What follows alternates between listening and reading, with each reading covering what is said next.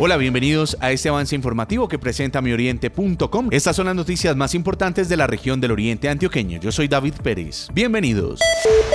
Al tope las unidades de cuidados intensivos de la red hospitalaria del Oriente Antioqueño. El llamado lo hace Jorge Rivas, secretario de Salud de Río Negro. Tenemos una ocupación del 100%, incluido las camas UCI de la clínica San Juan de Dios de la Ceja. Ante el más mínimo síntoma de gripa, deben aislarse y llamar a la EPS. En el oriente antioqueño únicamente hay 124 unidades de cuidados intensivos entre Río Negro y La Ceja. Las unidades están al 98.1% en Río Negro y al 100% de ocupación en La Ceja del Tambo.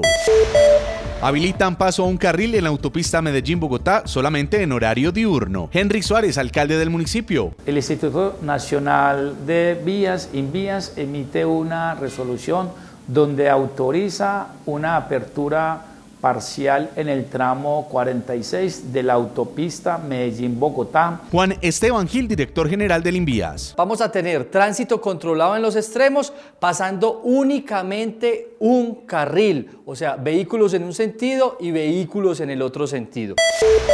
Abejorral será miembro invitado a la provincia de La Paz. Marcela Henao, directora de la provincia. Sea invitado permanente y nos pueda eh, acompañar en todas las juntas provinciales donde se toman las decisiones sobre los proyectos y los avances de la provincia. Julián Muñoz, alcalde municipal. Este reconocimiento que de alguna manera hace la provincia también es muy satisfactorio porque en un año con tantas complejidades nosotros le apostamos a la asociatividad regional, entendiendo que Abejorral no es una isla.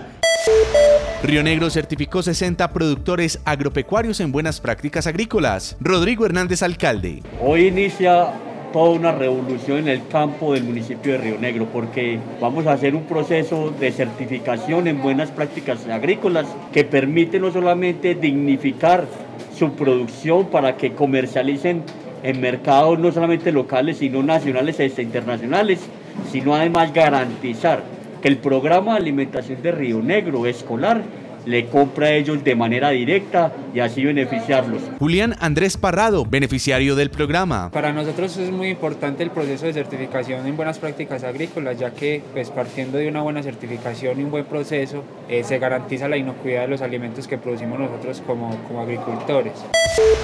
Hasta aquí este avance informativo. Recuerde que para ampliar estas y otras noticias, usted lo puede hacer visitando www.mioriente.com. Feliz resto de día para todos mioriente.com y la radio.